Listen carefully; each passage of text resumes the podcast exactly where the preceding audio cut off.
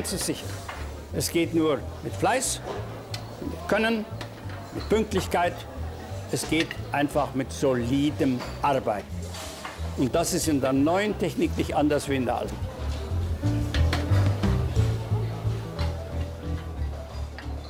Hallo, liebe Freunde des DGQ Podcasts. Ich begrüße Sie und euch zu einer neuen Folge mit dem Titel Cybersecurity ist kein Projekt. Oder anders formuliert, warum ist Cybersecurity das QM der IT und was kann Cybersecurity von QM lernen? Wir sprechen heute mit Professor Dr. Dirk Lohmanns, der aufgrund seiner vielen Erfahrungen in dem Thema nicht aus dem Nähkästchen, sondern aus dem Nähkasten plaudern wird. Professor Lohmanns ist Partner im Bereich Security Consulting der KPMG AG und seit mehr als 20 Jahren in der Informationssicherheit tätig. Lieber Dirk, nach deiner Promotion in Physik hast du als Leiter Informationssicherheitsmanagement bei Infineon deine Karriere gestartet. Du hast nationale und internationale Kunden verschiedenster Größen beraten und bist seit 2011 Professor für Wirtschaftsinformatik an der Hochschule Mainz. Du bist auch Gutachter für die Europäische Kommission im Rahmenprogramm für Forschung und Innovation. Viele, viele Jahre hast du mit deinem eigenen Beratungsunternehmen das Thema Informationssicherheitsmanagement auf der Agenda gehabt. Wir reden also heute mit jemandem, der weiß, wie Cybersecurity geht. Wir, das sind Nathalie Rittgasser aus dem Netzwerkmanagement und Andreas Heinz aus dem Produktmanagement der DGQ. Dirk, jetzt habe ich schon viel über dich erzählt, Magst du dich bitte auch noch kurz vorstellen? Andreas, Dankeschön. Erstmal vielen Dank natürlich für die Einladung. Und wenn ich mich noch weiter vorstellen soll, dann muss ich vielleicht zu dem Bogen ins Private machen. Ne? Was mich ja neben Cybersecurity fasziniert, ähm, ist äh, Bierbrauen. Das finde ich immer ganz toll. Habe auch schon meine Bier, eigene Bieranlage gehackt. Also das ähm, macht natürlich Freude und bin noch begeisterter Fasnachter hier in Mainz. Ja, das ist ja die wichtigste Jahreszeit, die wir in der Landeshauptstadt von Rheinland-Pfalz so haben, die Fasnacht. Und äh, ich bin einer, in einem dieser der großen Vereine, die eben auch die Fernsehsitzung machen, bin da der Präsident und das macht mir auch sehr viel Spaß. Okay, also es gibt auch ein Leben neben der Cybersecurity. Absolut. Okay, dann steigen wir ins Thema ein. Nathalie, du hast auch schon die erste Frage. Genau, wir haben jetzt eine Menge gehört und äh, gehört, wie versiert du auch auf diesem Gebiet schon bist. Bist du denn selbst schon mal in eine IT-Falle getappt? Ja, tatsächlich. Also ähm, das kommt doch ab und zu mal vor, dass man sich selber auch übertölpeln lässt. Ich würde mal sagen, das ist nicht ganz einfach, aber äh, die typischen äh, Angriffspunkte, die man mal hat, sind irgendwelche Mails, die einem irgendwas vorgaukeln, die einem dann versuchen, eine Schadsoftware unterzuführen, zu schieben. Das normalerweise falle ich da nicht drauf rein, aber einmal habe ich mir gerade so einen Server ähm, bei 1 und 1 konfiguriert und kriege auch gleich ein paar Minuten später eine Rechnung. 68 Euro soll es kosten. Da war ich richtig sauer und habe gesagt, Mensch, das kann nicht sein. Ich habe doch äh, eigentlich gelesen, es ist ja 30 Tage lang kostenlos und mache dann die Rechnung auf und dann sagt Outlook, das ist aber eine ausführbare Datei, die mache ich jetzt nicht auf. Und Ding, das habe ich gesagt, ja, das bist auch nicht meine Kunden. Nummer. Also das war halt so einer von diesen Momenten, wo alles zusammenkam. Ne? Die Rechnung passte einfach jetzt zu dem, was ich getan habe. Und dann habe ich die Vorsicht ähm, fallen lassen oder habe mich halt überröpeln, übertölpeln lassen. Kommt nicht oft vor, aber äh, das passiert und damit muss man auch immer rechnen. Also deswegen, es kann nicht sein, dass man äh, die Sicherheit so aufbaut, dass nichts passieren kann. Es wird immer etwas passieren, selbst dem besten, der besten Organisation mit der besten Sicherheit. Ja, du bringst da schon zwei Aspekte ins Thema, die da besonders wichtig sind. Einmal den Menschen und natürlich einmal die systemische Sicherheit. Wenn wir das Thema jetzt noch mal ein Stück weit zurückdrehen und sagen, das Thema Cybersecurity an sich rangiert ja auf Platz zwei der wichtigsten unternehmerischen Risiken. Ist es denn aus deiner Sicht auch ein Thema, mit dem sich die Unternehmen tatsächlich intensiv auseinandersetzen? Naja, das hängt ein bisschen davon ab, was das Unternehmen schon hinter sich hat. Die Unternehmen, die jetzt gerade einen Vorfall hatten oder direkt in der Nachbarschaft einen beobachtet haben, die sind momentan sehr aufmerksam und, und äh, machen da auch ganz viel. Die, die das nicht haben, die vernachlässigen das immer gerne noch. Denn es gibt eine, ein große Mehr in diesem Thema Cyber Security. Man glaubt, es handle sich um ein technisches Thema, um IT-Thema. Und das ist es halt nicht. Also Cybersicherheit ist eben der, der, das Zusammenspiel zwischen Mensch und IT. Und da geht unheimlich viel schief und die Vorfälle nehmen immer den Ausgang bei Menschen und bei den Prozessen. Und da haben die Firmen nicht so das Augenmerk drauf. Deswegen ist das ein echtes Problem. Ich mag den Begriff Cyber Security auch sehr gern, weil Cyber ist aus dem griechischen Kyber, der Steuermann. Ne, früher gab es ja Kybernetik als die Lehre des Zusammenführens von Technik und, und Mensch. Cyber Security macht eigentlich deutlich, es geht um Mensch-Maschine-Interaktion und die ganzen Probleme, die wir an der Stelle haben. Und ähm, da müssen meines Erachtens gerade noch die Unternehmensführungen einfach lernen, das ist ihr Thema. Cybersecurity entsteht in den Geschäftsprozessen, in den Entscheidungen, hat ganz wenig mit der IT zu tun. Da knallt halt dann. Ne? Also in der IT kommt das Problem, aber die Ursachen für diese Probleme sind seltenst technische. Okay. Ähm, interessanter Aspekt. Ähm, ich habe da mal so einen Punkt, wo ich sagen würde, ähm, bei dir schrillen die Alarmglocken. Ne? Und zwar dann, wenn du von der Geschäftsführung hörst, bei uns ist alles sicher, dafür sorgt die IT. Ja, ja, genau. Das ist so die typische Antwort, die man immer wieder bekommt. Ähm, das zeigt nämlich, dass dann die entsprechende Führungskraft ähm, noch nicht verstanden hat, dass das Thema in ihrer Organisation abläuft, nicht in der IT. Also die IT kann nicht für Sicherheit sorgen. Natürlich können die Sicherheitsmaßnahmen kaufen, installieren, aber das ist ein ganz, ganz, ganz, ganz kleiner Teil. Ähm, das kann nicht wirklich dafür sorgen, dass das Unternehmen sicher ist. Das machen die Menschen, das machen die Prozesse, das macht ein vernünftiges Verständnis von Risiko. Das macht, dass ein Unternehmen weiß, von was es bedroht wird, ähm, wie es darauf reagieren will, wie es auch erkennt, dass es in Probleme steckt und sich auch überlegt hat, wie es aus diesen Problemen wieder rauskommt. Wie gesagt, alles keine technischen Themen und der Satz, ah, wir sind sicher, weil das, da kümmert sich die IT drum, ist genau das Gegenteil von dem, was er vorgibt zu sein. Ein Beweis für Unsicherheit. Jetzt steckt ja auch schon im Titel, ähm, Cyber Security ist kein Projekt. Du bist gerade schon ein bisschen drauf eingegangen. Was ist es denn dann? Also, das wäre ja so eine nächste Schublade. Wir haben ein Projekt aufgestellt, wir sind jetzt sicher. Ja, genau. Also, das äh, ist Quatsch. Tatsächlich ist Sicherheit auch nicht auch kein Prozess, sondern Sicherheit ist ein, ein, ein Verbesserungswesen, ne? ein, ein kontinuierliches Verbesserungswesen. Thema, das man hat. Ja, am Anfang wird man ein Projekt machen, um erste Grundlagen zu legen. Aber man sollte eben nicht der Ansicht sein, dass das Ende des Projektes auch absolut dann so ein Sicherheitsniveau wäre, dass man dann nur noch irgendwie aufrechterhalten muss, sondern das ist der Anfang von einem Regelprozess. Und dann kommen wir ja schon schnell in das, in das Thema Qualität, weil Qualitätsmanagement, von dem kennen wir das ja längst. Ähm, die haben auch mal so klein angefangen, ne? also dass die gedacht haben, wir machen mal ein Projekt und dann wird die Qualität besser. Aber das ist jetzt 60, 70 Jahre her. Ähm, heute weiß man, Qualität ist ein kontinuierliches, eine kontinuierliche Anstrengung der Organisation und, und bedarf des Mittuns aller. Genau das ist eigentlich auch bei der Security der Fall, dass wir auch ein Mitmachen von allen äh, an der Stelle brauchen. Worauf müssen sich Unternehmen in Sachen Cybersecurity denn überhaupt zukünftig einstellen? Also gibt es solche Szenarien wie leichte Angriffe, mittlere, schwere Angriffe? Was kommt dann vielleicht nach dem schweren noch auf uns zu? Gibt es da noch einen schwersten Angriff? Naja gut, also ich meine, äh, aktuell sehen wir natürlich ganz viel von diesen sogenannten Ransomware-Angriffen, also Ransom-Lösegeld. Also man versucht mit einem Angriff Lösegeld zu erpressen. Das sind schon sehr großskalige ähm, Angriffe von der Auswirkung her. Die bestarten meistens ganz klein mit so einer E-Mail zum Beispiel, mit so einer Rechnungs-E-Mail von 1 und 1, wie ich die ja schon mal gehabt hatte. Das kann aber auch über eine Webseite kommen. Und äh, dann wird doch versucht, das möglichst das ganze Unternehmen zu verschlüsseln und somit äh, jeden Geschäftsprozess zu beenden, um sich dann äh, über eine Lösegeldzahlung dann den Schlüssel wieder herauszurücken, mit dem man dann all die Daten wieder entschlüsseln kann. Und weitere Erpressungen. Es gibt aber auch natürlich gibt's ganz, ganz viele kleine Sicherheitsvorfälle, die man gar nicht so richtig wahrnimmt, die aber ein Indikator sein könnten dafür, dass es was Größeres passieren wird. Natürlich diese ganzen Spams, die man bekommt. Wenn man unheimlich viel Spam-Nachrichten bekommt, ist klar, dass es sehr viel über die Mailadressen meines Unternehmens bekannt ist. Viele kennen das offensichtlich. Das wird auf Listen äh, gehandelt. Gerade wenn man denkt, dass das eigentlich nur Geschäftspartner haben sollten und doch die Information über solche ähm, ungefragten Nachrichten reinkommt, hat man schon den ersten Indikator dafür, dass irgendwas funktioniert hier nicht ganz richtig.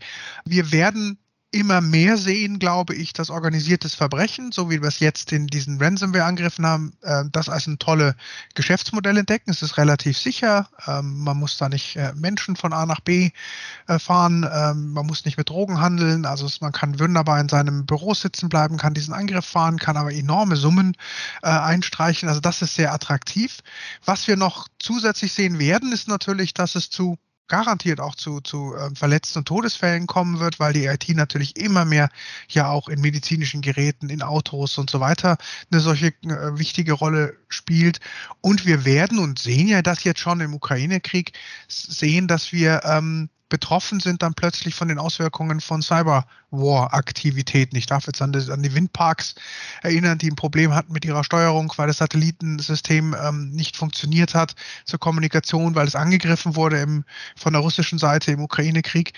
Ähm, ja, da werden wir äh, das werden wir häufiger haben und das Blöde dabei ist halt, ähm, das muss nicht unbedingt so sein, dass ich, wenn ich angegriffen werde in so einer Kriegssituation, irgendwo in der Nähe dieser, dieser Kriegspartei bin. Das ist halt in der, ist mein Internet ist ja alles irgendwie ganz nah beieinander.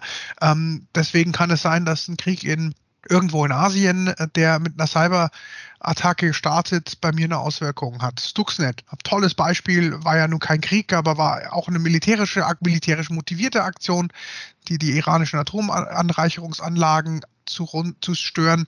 Äh, den haben alle hier gehabt in der Industrie. Also wenn man da geguckt hat, in fast jeder Industrieanlage, die diesen Typ verbaut hatte, fand man auch Stuxnet. Zum Schluss, der Virus hatte nichts getan, ne, weil er dafür nicht gebaut war. Aber man konnte sehr schön sehen, dass so eine Sache, die in Iran läuft, plötzlich sich dann auch äh, ja, bei dem Industrieunternehmen in Deutschland wiederfindet. Und da werden wir noch sehr viel mehr sehen. Ich fand es ganz interessant gerade zu hören. Das ist äh, sehr sicher für die Angreifer. Also die Cybersecurity dann auch zu spüren, wo in welchem Feld fühlen die sich denn sicher? Gibt es denn auch Bereiche, die möglicherweise besonders betroffen sind, weil das eben auch für die äh, Angreifenden ein gutes Feld ist oder ein, wie du es gesagt hast, ein sicheres Feld? Und wenn ja, was muss man denn da zum Schutz tun? Ja, also Bereich gibt es da eigentlich gar nicht. Man, man greift mal an. Also die Idee ist immer als Angreifer, ich scanne mehrere so Adressbereiche durch, die, die für die ich mich interessiere und dort, wo ich eine passende Schwachstelle finde oder äh, ich gucke ins, ins, ins Dark Web und schaue mal, ob ich irgendwelche Informationen über, über äh, Firmen bekomme, wie Zugangsdaten, die werden da gehandelt. Ähm, dann kaufe ich mir die halt und dann fange ich den Angriff an. Das ist dabei mir völlig egal, was ich angreife. Gut, wenn ich noch ein bisschen Ehre im Leib habe, dann werde ich, das haben wir ja gesehen, wenn ein Krankenhaus betroffen ist und verschlüsselt wird, dann äh, gebe ich halt so den Schlüssel raus, weil ich das eigentlich ja gar nicht will. Ich will ja jetzt keine, kein Leben direkt gefährden. Aber sonst ist es mir wurscht. Ich äh, gucke mir das Unternehmen an, das ich gehackt habe, ziehe die Daten ab, gucke mal, ob ich da was verwerten kann, verschlüssel die, äh, die Rechner und jetzt ist es nur noch eine Frage, wie hoch könnte ich denn das Lösegeld machen. Aber man geht da erstmal, steigt da mal hoch ein und dann guckt man schon, dann kommt das Unternehmen schon mit den entsprechenden Gegenangeboten. Ähm, da kann man ja einen tollen Rabatt geben. Also das ist eine, das ist wirklich eine ganz, ganz äh, sichere Methode, kaum eine Chance, die Angreifer ähm, zu finden oder habhaft zu machen und in der Strafverfolgung zu überführen im Dark Web hier in Deutschland, da gab es ein paar Erfolge durch die Ermittlungsbehörden, aber die aktuellen Angreifer, die wir sehen, kommen sehr viel aus Russland. Da gibt es jetzt viele Gründe, warum man derer Leute nicht habhaft werden kann. Das war aber auch schon vorher nicht so einfach. Also auch hier spielt wieder das, was ich auch über das Cyberwar gesagt habe, eine Rolle um im Internet neben einem Rechner zu stehen, muss ich nicht physisch äh, da sein, sondern kann auf der anderen Seite der, der Erde sein. Und das macht natürlich das dem Angreifer unheimlich einfach und, und sehr komfortabel, seine Angriffe zu fahren. Unternehmen müssen sich also wappnen. Sie müssen resilienter werden, gerade im Bereich Cybersecurity. Das Buzzword dazu ist vielleicht Corporate IT Resilience oder wenn man es auf Deutsch formulieren will, ist es die Unternehmensresilienz IT. Was müssen Unternehmen denn jetzt konkret tun, um resilienter zu werden? Ja, sie müssen sich von diesem ersten ähm, mehr, oder das ist ja gar nicht die erste mehr, ich davon habe ich vorhin erzählt, das wäre die IT, aber von einer weiteren mehr verabschieden, dass ich mit entsprechenden vorbeugenden Maßnahmen irgendein Sicherheitsniveau erreiche, dass man dann, das dann ausreicht. Das wird es nie geben sondern ich muss das als, wie du schon so richtig sagst, als eine Resilienzaufgabe wahrnehmen. Also, ja, ich muss vorbeugende Maßnahmen treffen, aber ich muss mir auch klar werden, wie kriege ich denn raus, wenn irgendwas schief läuft? Und wenn ich das dann rausbekommen habe, mit welchen Methoden will ich den dann entstehenden Schaden eingrenzen und wieder zum Normalbetrieb zurückkommen. Und das muss ich mir als Unternehmen sauber überlegen.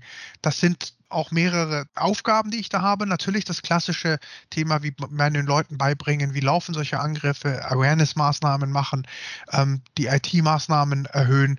Ähm, ich muss mir überlegen, wie kann ich äh, erkennen, dass es Vorfälle gibt. Auch hier muss ich wieder meine Mitarbeiter schulen, aber auch den ein oder anderen Sensor im IT-Netzwerk mit verbauen. Und dann brauche ich einen echten ähm, Geschäftskontinuitätsplan. Wie gehe ich vor, wenn es äh, knallt? Wer kümmert sich um die Behandlung des Vorfalls, das Isolieren eines Angreifers oder auch eines Problems? Es muss ja nicht immer ein Angreifer sein. Und wie kann ich mich dann mit Notprozessen, mit einem, mit einem sauber geplanten Wiederherstellen von dieser Situation erholen und wieder zu einem Normalzustand kommen? Am besten so, dass ich äh, alle meine Geschäftsprozesse, die ich brauche, auch wirklich aufrechterhalte und keine Riesenschäden zum Schluss ähm, erzeuge. Und jetzt sind wir eigentlich genau an dem dem, an dem Punkt, wo wir dann in die Qualität äh, reinkommen. Das kann ich dann machen, wenn ich verstehe, dass die drei wichtigsten Sicherheitsanforderungen, die wir an Informationen haben, nämlich Vertraulichkeit, also ich muss genau wissen, wer darf was wissen, Integrität, also welche Anforderungen habe ich dann an die Richtigkeit von Daten und Verfügbarkeit? Also wie will ich, wie brauche ich die, wann brauche ich die Daten, wo brauche ich sie? Das sind drei Qualitätsparameter für die IT, die dann über die Sicherheit dann auch diese Resilienz steuern. Wenn ich mir die überlegt habe und das sauber in meiner IT auch wirklich in meiner Informationsverarbeitung wirklich beachte, dann habe ich einen ersten Schritt hin zu einem qualitativ hochwertigen Informationsverarbeitung und dann komme ich auch wieder zu diesem resilienten ähm, Unternehmen, weil ich mir natürlich auch überlegen muss, wie reagiert die Organisation auf entsprechende Vorfälle. Du hast gesagt, äh, dass auch der Mensch beim Thema Cybersecurity resilienter werden muss. Was, was meinst du damit? Ich muss einfach äh, mir wirklich auch für mich selbst und äh, in meiner Arbeit, in meiner Aufgabe ähm, natürlich überlegen, es kommt immer wieder zu Vorfällen. Ich muss auch ein, ein Gespür für diese Vorfälle entwickeln und auch mal das gesunde Misstrauen äh, fördern. Und ich muss mir auch überlegen, wie kann ich mich eigentlich aus so einer Situation ähm, heraus äh, bewegen, ähm, wenn ich dann tatsächlich betroffen bin von einem Vorfall. Das kann jetzt so was ganz Simples sein wie Passwörter. Wenn ich überall äh, dasselbe Passwort verwende, dann ist das zwar sicher für ähm, das Merken des Passwortes eine sehr gute Idee, aber wenn es jetzt wirklich so weit kommt, dass ich angegriffen werde, entweder in meinem Unternehmen, ich bin Administrator von einem Server und mein, mein Administrator-Kennwort ist mein Kennwort und das ist jetzt im Dark Web aufgetaucht, ja, äh, dann sind ja plötzlich alle meine Dienste, die ich nutze, verfügbar. So oft kommt es aber auch über andere Systeme vor, dass mein Account äh, mitgehackt wird, meine Informationen werden werden verkauft, geraten in die Hände von Hackern. Ja, wenn das passiert und das ist mein Passwort und das habe ich überall verwendet, naja, dann bin ich in einem großen Problem. Also werde ich als ein resilienter Teilnehmer im Internet ähm, für jeden Dienst ein eigenes Passwort haben. Jetzt sagst du wahrscheinlich, oh Gott, das kann ich mir nicht merken, wo soll ich das aufschreiben? Aber es gibt da schon Möglichkeiten, das zu tun, indem man sich zum Beispiel äh, Anfangsbuchstaben eines, eines Satzes merkt inklusive Satzzeichen noch eine Zahl reinpackt und dann kann man vielleicht noch ein Kürzel des Dienstes mit einbauen, den man da nutzt oder kann sich da so eine Eselsbrücke bauen, wie man eben einen Verweis auf den Dienst in seinem Passwort hat. Das ist schon eine enorm sichere Sache, vor allen Dingen, weil nämlich Hacker nicht jetzt nochmal sich hinsetzen und überlegen, wie hat denn der wohl jetzt das Passwort gebaut, um dann drauf zu kommen, wie das Passwort dann bei Amazon äh, lauten könnte. So geht ja normalerweise der der Hacker nicht vor, der sagt einfach, wow, cool, ich habe so und so viele Passwörter gefunden, die probiere ich jetzt auch in anderen Diensten äh, aus und dann ist man erfolgreich oder eben nicht. Und wenn man nicht erfolgreich ist, sagt man, oh, Pech, der hat halt das Passwort nicht funktioniert. Also man kann das hinbekommen, äh, da auch resilient äh, zu sein.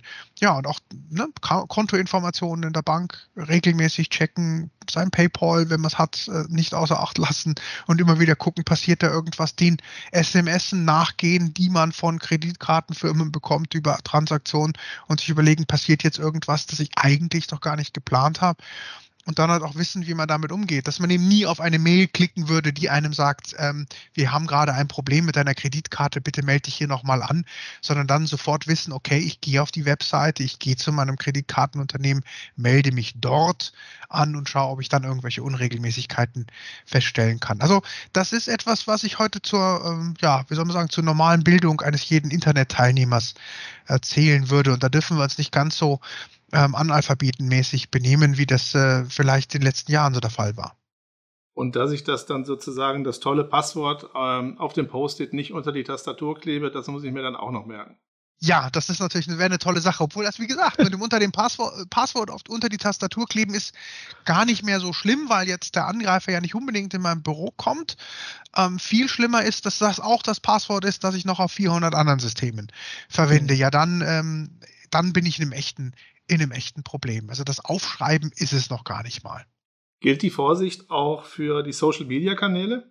Klar, klar. Und auch da musst du ja, musst du ja auch gucken, äh, wie wird mit deinem Account umgegangen. Und wenn du schon im Social Media bist, dann äh, musst du gucken, ähm, verwendet das irgendjemand, was passiert da? Ich meine, je nachdem, wie weit man natürlich exponiert ist. Äh, Otto Normalverbraucher hat da weniger Probleme als jetzt natürlich ein, ein Unternehmen. Das die Diskussion führen wir auch oft, dass Unternehmen sagen, wir gehen nicht in Social Media, äh, weil das ist nicht unsere, unsere äh, Philosophie. Ich ermuntere die dennoch, das dann mal zu screenen und zu gucken, was in Social Media über das Unternehmen äh, geschrieben wird. Jetzt ist das auch wieder ein Unterschied, ob ich ein Schokoladenhersteller oder ein Schraubenhersteller bin. Ne? Also Lebensmittel und, und, und Konsumerprodukte sind natürlich etwas, was ähm, auch in Social Media schnell mal diskutiert und diskreditiert werden kann.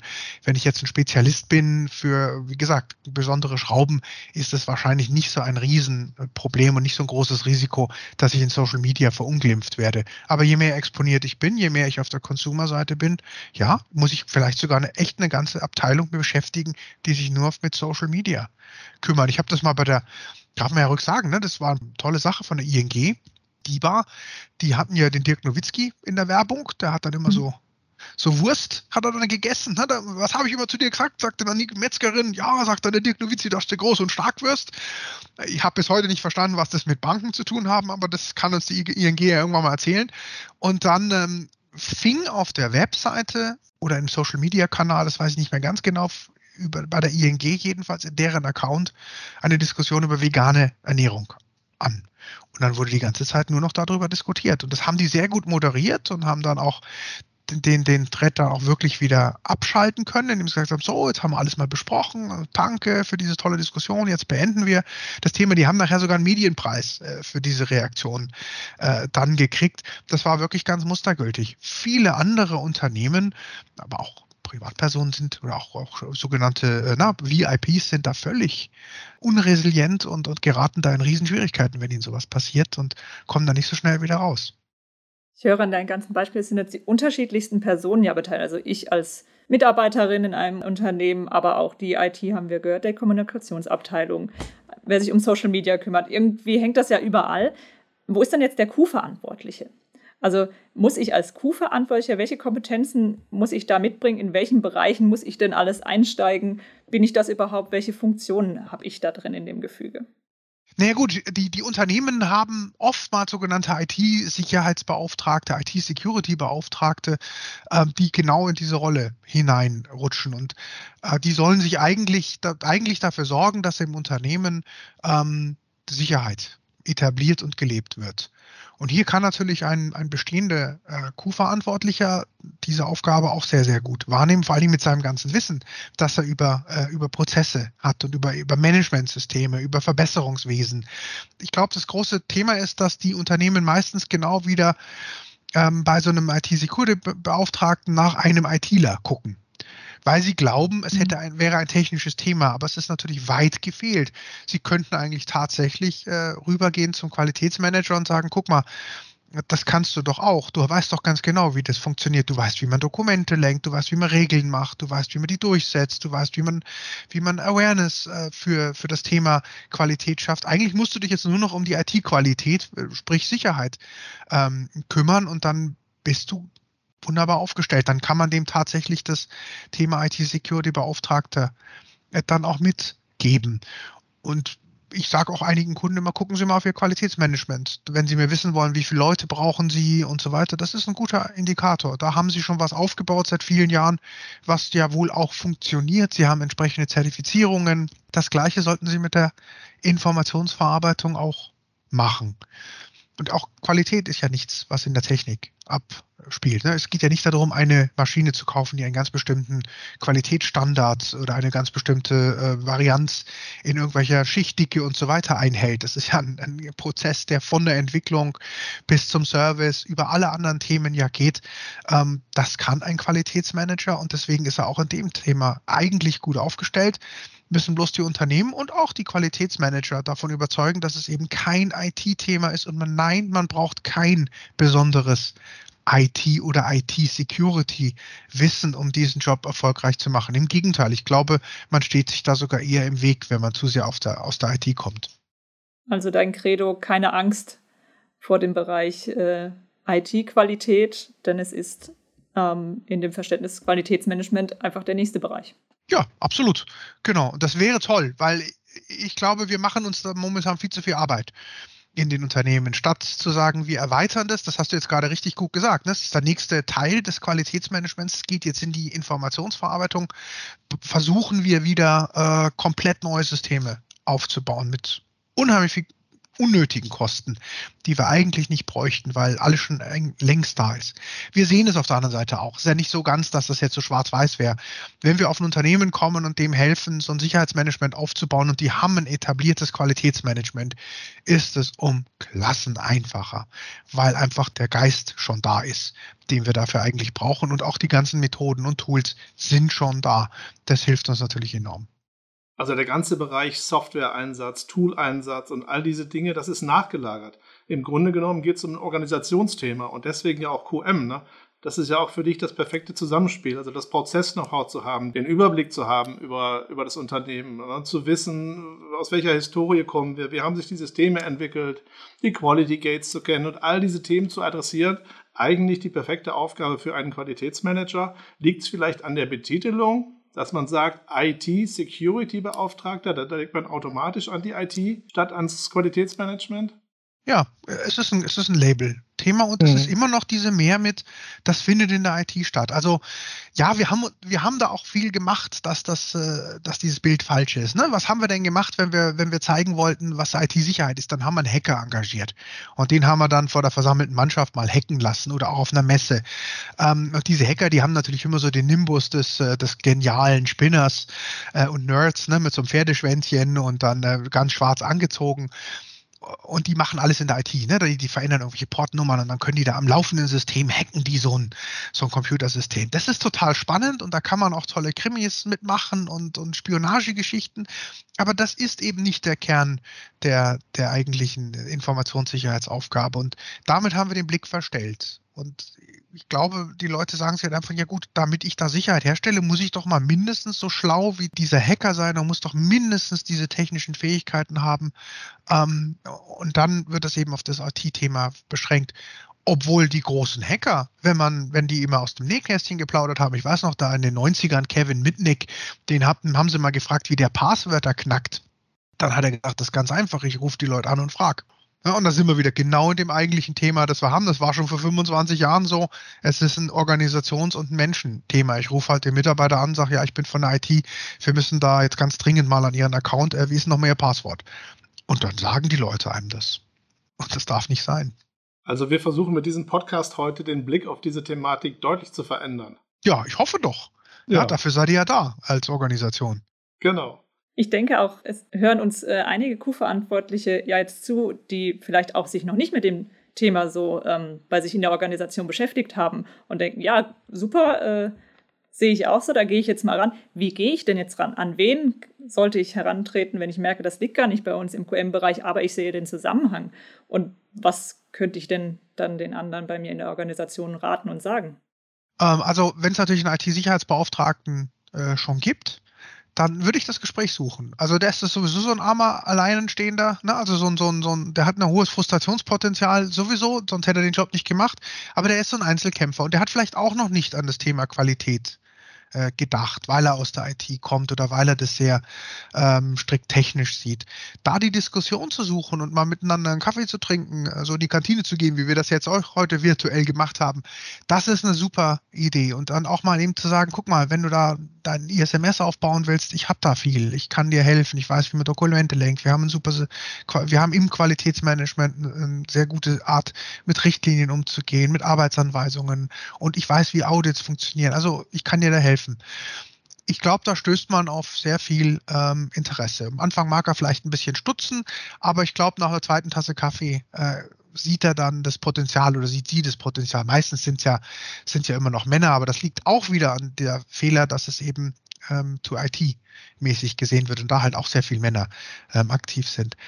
Gibt es das nicht, dann ist natürlich tatsächlich mal das Gespräch in einem der Qualitätsrunden, die man hat mit der Geschäftsführung, da mal drauf zu kommen und zu sagen, dass man hier den, diesen Bedarf sieht und sagt, hier, wir müssen den Qualitätsbegriff auf die IT so ausdehnen, dass die Qualität in der IT eigentlich das ist, was man Sicherheit nennen würde. Ne? Und dann sind wir ja sofort äh, auch noch in den nächsten Schritt in der Nachhaltigkeit. Hm, also IT-Sicherheit ist ja dann auch ein Element in der Nachhaltigkeitsstrategie eines Unternehmens. Denn nur wenn ich Sicherheit mache, wir haben gerade über Resilienz gesprochen, werde ich nachhaltig äh, wirtschaften können. Also da tut sich ein enorm großer Bereich auf. Man muss jetzt das Gespräch suchen. Das ist ganz wichtig, weil von allein kommt da keiner drauf, sondern das muss dann der Q-Verantwortliche einfach mal initiieren und mal loslegen. Und mehr als dass die sagen, ach du spinnst, kann ja auch nicht rauskommen. Und wenn man es ein paar Mal sagt, dann fangen die Grübeln an und vielleicht bewegt man dann doch ähm, was und kann dann diesen Weg gehen. Eine besondere Rolle hat ja auch die Geschäftsführung in diesem ganzen Thema. Ich muss ja als Geschäftsführung Schutzziele definieren. Also ich muss sagen, was bedeutet denn für mich eigentlich Notbetrieb? Was muss auf jeden Fall erhalten bleiben? Welche Prozesse, welche Zugriffe brauche ich? Also ich muss konkret als Geschäftsführung versuchen, diese Resilienz für mein Unternehmen herzustellen. Wie funktioniert das eigentlich und ist das bei der Geschäftsführung im Bewusstsein klar und deutlich vorhanden? Also die Geschäftsführungen, die sind sich schon bewusst, dass sie solche grundlegenden Themen eigentlich mal besprechen müssten. Vielleicht wissen sie nicht, mit wem sie darüber reden äh, sollen. Aber ich mache eigentlich die Erfahrung, wenn man die Geschäftsführungen anspricht und sagt, hier, äh, was ist für dich kritisch, womit verdienen wir eigentlich äh, unser Geld, dann wissen die das sofort. Und dann können die auch sofort sagen, wie sieht eigentlich so auf dem Niveau Geschäftsführung die Risikolandschaft aus, auch im operativen Bereich. Also da unterschätzen wir manchmal unsere Geschäftsführungen, wie gut die das, wie gut die das wissen und im Blick haben. Sie glauben, das momentan halt äh, mit allen anderen Methoden managen zu müssen müssen. Das, was sie nicht vor Augen äh, haben, ist, dass man ihnen mit einem, mit einem Management-Ansatz an dieser Stelle auch helfen kann, wie man das im Qualitätsbereich macht. Also da die, das muss man ihnen noch zeigen, muss sagen, schau mal, wir haben da alles. Ähm, auch bei der Qualität muss ich Anforderungen stellen und muss sagen, was erwarte ich denn von Qualität? Qualität ist ja kein absoluter äh, Begriff, brauche ich euch nicht erzählen. Ihr steckt da, äh, steckt da drin. Genauso ist es ja mit der Sicherheit. Sicherheit ist ja auch kein absoluter Begriff, deswegen ist es ja ein Qualitätsparameter. Äh, und die Diskussion zu führen und zu sagen, guck mal, was ist eigentlich kritisch, welche Prozesse müssten eigentlich laufen, wenn wir in so einer großen Informationsverarbeitungskrise sind, also unsere IT nicht mehr geht, was müsste denn dann noch funktionieren, wie würden wir denn nach draußen reden und so weiter. Da wird man feststellen, die Geschäftsführungen sind da in der Lage, mit einem zu reden. Die müssen auch einiges delegieren, weil sie es nicht wissen, wenn es in die Geschäftsprozesse oder in einzelne Produkte und so weiter geht. Aber ähm, ich würde unbedingt immer mit denen anfangen, dann kann man wunderbar von oben nach unten äh, die Themen abarbeiten. Auch hier ist das, ist das Gespräch und die Kommunikation des A und O. Dirk, vielen Dank für diese interessanten Informationen. Ich glaube, wir haben viel gelernt über eine mögliche Neujustierung der IT-Sicherheit, der Cybersecurity und insbesondere natürlich über die Rolle des Qualitätsmanagements und der Qualitätsverantwortlichen. Aber du hast gesagt, dass Sicherheit kein ausschließlich technisches Thema oder ein IT-Thema ist, sondern es ist ein Organisations- und Prozessthema, in dem der Mensch eine zentrale Rolle spielt. Und als Unternehmen muss ich definieren, was in einem Krisenfall erhalten bleiben muss. Und dann ist die IT-Supporter. Wir haben auch gelernt, dass die Qualitätsverantwortlichen in diesem Umfeld eine wichtige Expertise, wichtiges Know-how und Kompetenzen mitbringen und Unternehmen, wenn sie gut beraten sind, diese Expertise und Kompetenzen auch nutzen sollten. Das hast du schön zusammengefasst. Danke. Klasse. Wir haben noch eine letzte Frage für dich. Mhm. Ja, ich bedanke mich auch ganz herzlich für diesen kurzweiligen Austausch. Ich werde auf jeden Fall ähm, auch die Leute aus unserem Netzwerk animieren, sich auszutauschen und weiter zu kommunizieren darüber, denn ähm, wie wir sehen, man stößt doch so von einem zum anderen. Dirk, hast du zum Abschluss denn noch eine, bei dem doch sehr ernsten Thema auch eine lustige Anekdote auf Lager? Meine Lieblingsgeschichte, die ich immer zur Sicherheit erzähle, ist äh, äh, die Geschichte rund um meinen Hund Higgins. Higgins ist ein, ein Dobermann und äh, ist drei Jahre alt und der hat mir eigentlich wirklich so das ganze Thema Resilienz äh, beigebracht. Denn er hat so ein Ding, auf das er irgendwie unheimlich scharf ist, das ist mein Hühnerstall. Also nicht so der Stall, sondern die Hühner da innen drin. Und ähm, ich habe natürlich die Hühner, damit wir Eier äh, legen. Also die Assets waren sozusagen die Eier. Und er hat also es wirklich geschafft, in diesen Hühnerstall zu kommen. Ich habe am Anfang so ganz dünnen Draht äh, genommen und dann also diesen ganz normalen Draht, der mitgeliefert wurde für den Hühnerstall. Und den hat er sofort durchgebissen und war dann drin und ist dann auf die Hühner los die, die allerdings, die schlägt er dann ab, äh, wenn er sie erwischt. Also er ist gar nicht ans, er ist nicht am, äh, äh, am Fressen, sondern mehr ans Kuscheln interessiert, aber das finden die Hühner dennoch abscheulich und grausam. Ähm, und dann habe ich gesagt, na komm, dann mache ich einen Maschendrahtzaun. Es hat dann zwei Tage gedauert, dann hat er gemerkt, er kann aus dem Maschendraht einen Draht ziehen und dann ist der Zaun auch wieder offen. Also Dobermänner sind ja recht schlau. Dann habe ich einen gelöteten Zaun genommen, den hat er reingebissen und hat den ganzen, den ganzen Stall verschoben und jetzt haben wir einen relativ hässlichen, unansehnlichen Holzzaun außenrum gemacht. Aber es hat mich eigentlich sehr schön gezeigt, ähm, dass man sich eine Bedrohungsanalyse machen muss. Man muss die Bedrohung gut kennen ähm, und muss darauf seine Sicherheitsmaßnahmen äh, abstimmen. Das klappt jetzt. Wie ist er reingekommen? Er ist mit mir mitgehuscht, als ich in den Stall wollte. Ähm, ja, dann hatte ich wieder den, dann hatte ich wieder den Riesensalat und mittlerweile hat unsere Tochter einen kleinen Rauhaardackel. Äh, die würde die Hühner allerdings gerne wirklich fressen und das ist wieder eine ganz neue Bedrohungssituation. Also ich fand es eigentlich ganz lustig, an so einem Alltagsthema mal zu sehen, ähm, ja, wie das abläuft, was wir sonst immer machen. Ne? Wir überlegen uns, wer bedroht unser Netz. Wir versuchen Sicherheitsmaßnahmen zu finden. Wir stellen fest, Sicherheitsmaßnahmen sind zu schwach, ähm, halten dann den Eindringling nicht wirklich ab. Wir müssen nachjustieren, bis wir zu dem Punkt kommen, wo wir ähm, dann denken, oh ja, super, jetzt haben wir es geschafft. Und dann ähm, kommt der Angreifer über irgendeinen Remote-Zugriff ähm, eines Dienstleisters und ist auch wieder drin. Und wir lernen in, bei jedem Schritt mit. Vielen Dank, Dirk. Dankeschön. Ja, vielen Dank, lieber Dirk, liebe Nathalie. Das war's wieder einmal. Liebe Podcast-Freunde, bleiben Sie uns gewogen.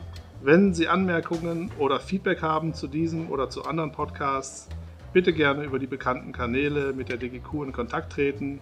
Wir freuen uns und nehmen die Anregungen gerne auf. Bis bald auf diesem Kanal. Ihre und eure DGQ.